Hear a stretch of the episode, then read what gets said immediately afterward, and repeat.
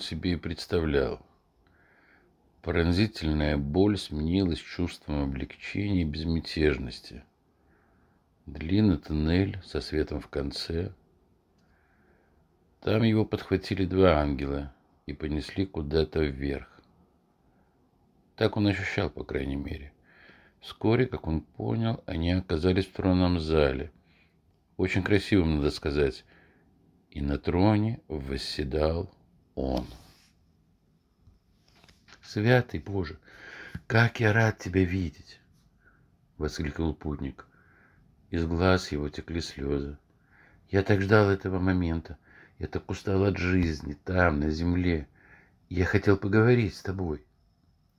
Он готов был упасть на колени, но Бог, красивый, величественный старик, своим теплым красноречивым взглядом остановил его. Сейчас для тебя нет ни необходимости, ни смысла преклонять колени передо мной. Я хочу говорить с тобой на равных. Спасибо, святый Боже, я жду с нетерпением, что ты примешь меня в рай. Я был настоящим праведником жизни. Я выполнял все необходимое, ходил в церковь, молился, постился, жертвовал в храм, посвятил себя помощи другим. Я сделал все, что ты хотел от меня. И я страдал слишком долго, я очень устал. Душа моя пуста, прошу, успокой меня. Наполни меня светом и теплом. Открой для меня райские врата. И хотя путник здесь явно ожидал слова похвалы и поддержки, их не последовало. В зале воцарилась тишина. Бог вдумчиво смотрел на очередного своего сына. Он делал так уже много раз. Он собирался силами, чтобы с чувством повторить слова, те важные слова, которые должен был услышать каждый человек.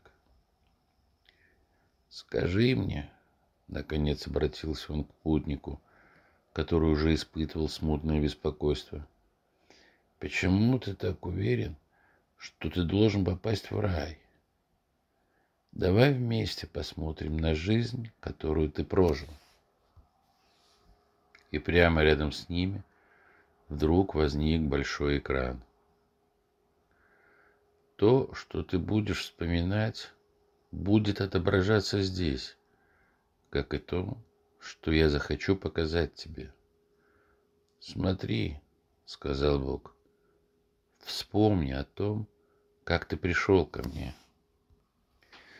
Я сделал это сознательно, Боже, когда мне было двадцать лет. Все вокруг меня верили, и я понял, что это тоже мой путь. Экран тут же отразил сцену крещения. Прости меня, дорогой человек. Так ты действительно понял, что это был твой путь? Или ты сделал так, потому что все вокруг тебя так делали. Путник замешкался. «По правде говоря, я не знаю», — сказал он. «И я уже засомневался в себе». «Сомнение — это хорошо», — сказал Бог. «Сомнение — друг истины. Каждый раз, когда сомневаешься, спроси свое сердце.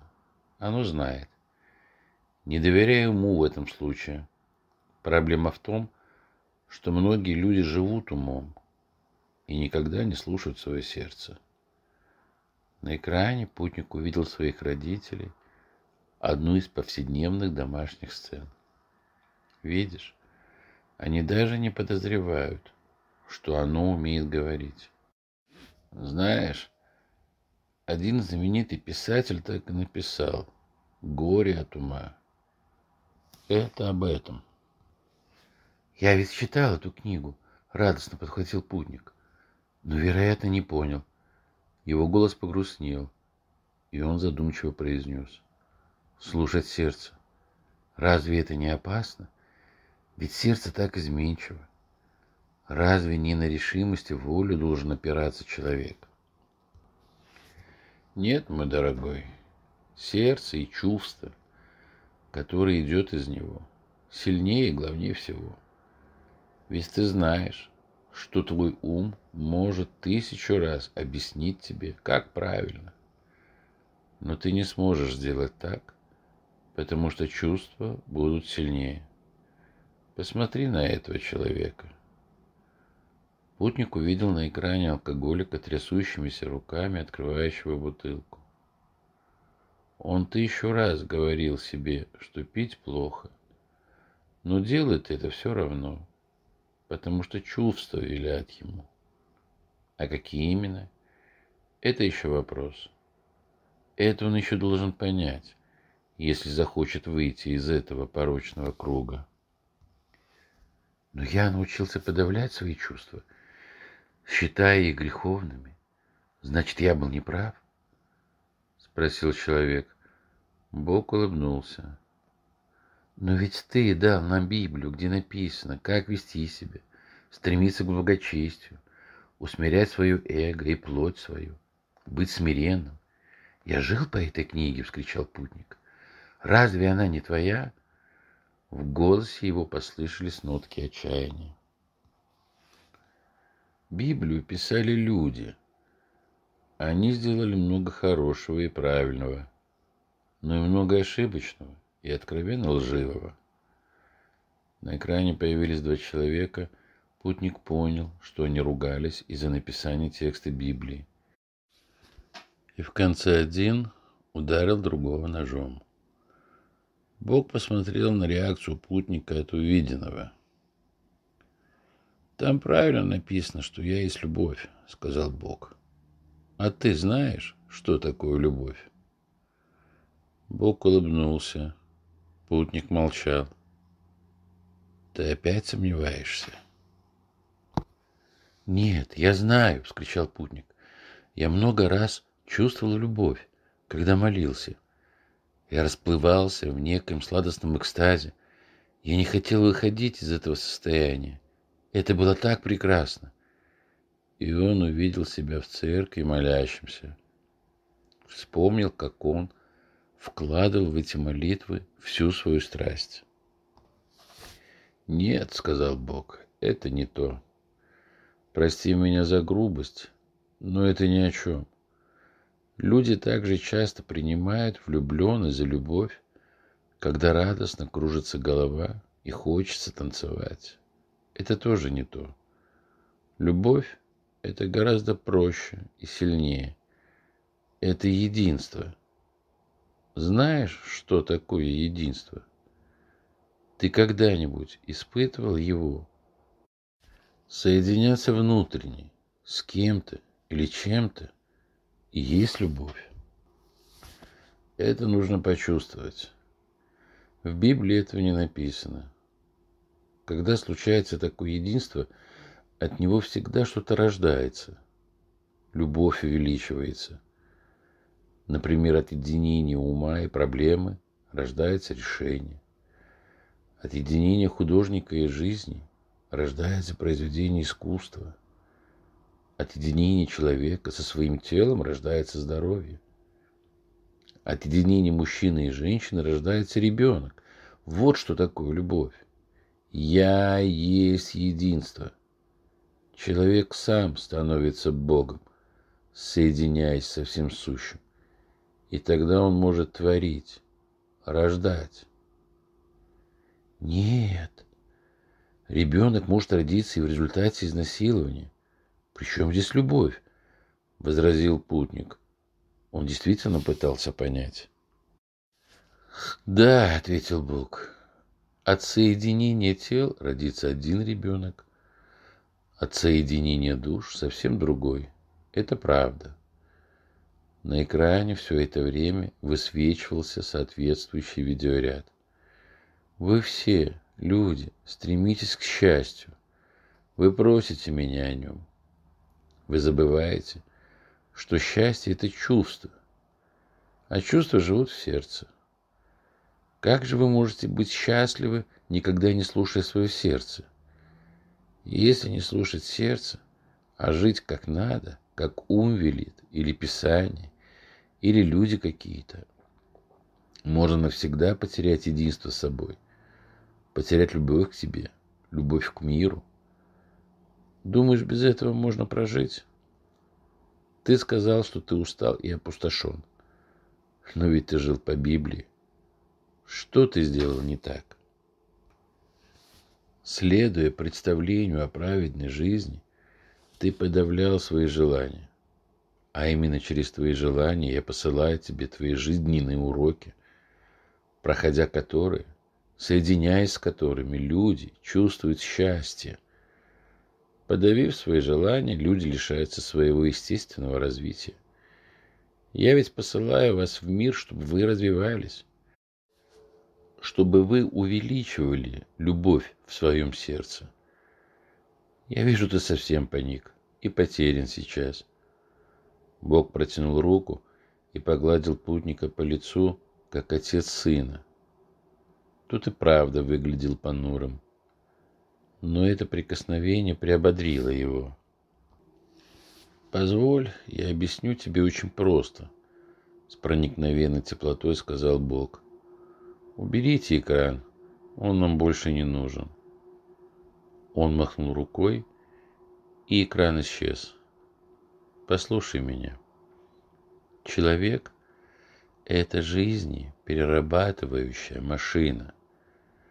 Я посылаю вас на землю, чтобы вы учились, развивались и перерабатывали негатив в позитив силой своих сердец.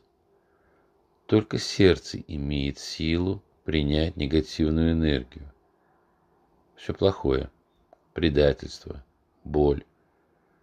Соединиться с ней, простить и отпустить из себя уже что-то совсем другое, доброе и светлое. При этом в уме сохранится осознание, память и опыт. Это пройденное тобой обучение – а в сердце увеличится любовь. И тогда человек будет счастлив. И ты приходишь к этим ситуациям посредством своих желаний. Видишь, что происходит, когда ты подавляешь свои желания? Изумленный путник не мог вымолвить ни слова. Он начинал понимать. Бог некоторое время молчал, не мешая человеку осознавать сказанное. Когда ты сказал последние слова, наконец трудом заговорил путник, я почувствовал, будто молния пронзила меня. Я вдруг увидел и понял так много. Путник был явно потрясен. Но почему, почему ты не открываешь это для нас сразу на земле? Человек родился, и ему сразу дают это знание, чтобы он жил без страдания, чтобы сразу знал, как правильно. Я хотел, чтобы вы искали меня. Знаешь, если бы ты пришел в свет и сразу получил бы все это, ты бы возненавидел меня, потому что я отобрал бы у тебя великую игру, ту самую, которая приносит столько радости. Вспомни, когда твои дети были маленькими, ты играл с ними в прятки, Разве не помнишь их улыбающиеся мордашки, когда они прятались от тебя и когда ты их находил? Вот дети в том возрасте еще помнят, что к чему. Они знают о великой игре, а взрослые уже забывают. Я хотел, чтобы ты искал меня, ибо то наслаждение, когда найдешь, несравнимо ни с чем. Ты не нашел но найдешь в будущем. Отец Небесный, дорогой, я только что нашел тебя по-настоящему. Ты отправишь меня в рай? Ты будешь удивлен, но никакого рая нет. Есть только непрерывный жизненный цикл. Я опять отправлю тебя на землю. Рай и ад, они оба на земле, и каждый сам определяет, где ему быть. «Но ведь я приду туда снова, как чистый лист», — возразил путник. «Я все забуду. Забуду то, что ты мне сейчас объяснил». Да, как чистый лист. И снова начнешь искать. Но на этот раз тебе будет проще.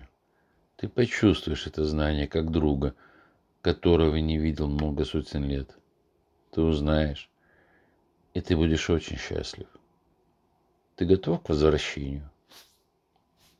Нет, нет, я хочу еще поговорить с тобой. Я не все понял. Но как понять, каким желаниям следовать, каким нет? И если я буду следовать всем своим желаниям, то очень скоро опущусь на уровень животного. Я просто начну есть, пить, спать, заниматься сексом и все. Куда мои желания уведут меня?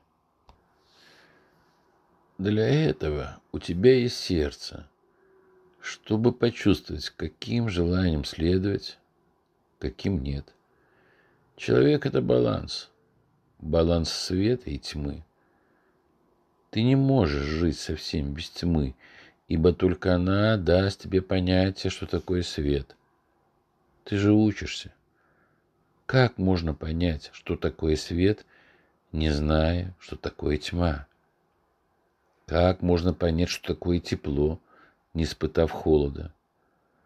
Как можно прийти к настоящей праведности, не побывав во грехе? «О Боже!» — воскликнул путник. Значит, люди, ненавидящие грех, лишают себя важного урока и осознания, лишают себя главного предназначения на земле. Да, я знал, что ты сможешь понять. Я создал грех, чтобы вы учились и чтобы вы познали мою милость. Жить без греха невозможно. Его можно ненадолго подавить, но он все равно проявит себя так или иначе. Вы все грешны и всегда будете. И это прекрасно, потому что благодаря греху есть жизнь. Ты знаешь, что между отрицательным и положительным потенциалом возникает электрический ток. Так вот, точно так же – между негативным и позитивным возникает жизнь. Убери негатив, и исчезнет хорошее. Убери дьявола, не будет и меня, Бога. Я есть единство. Дьявол – разделение. Мы оба нужны вам в вашем мире на земле. Так что же лучше, быть праведным или быть честным? Нужна ли церковь, чтобы быть ближе к тебе? Я вижу, что ты уже ответил себе на эти вопросы и ответил правильно. Тебе пора возвращаться. Ангелы!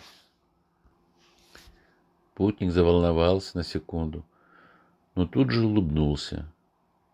И улыбка эта напомнила Богу ребенка, играющего в прятки.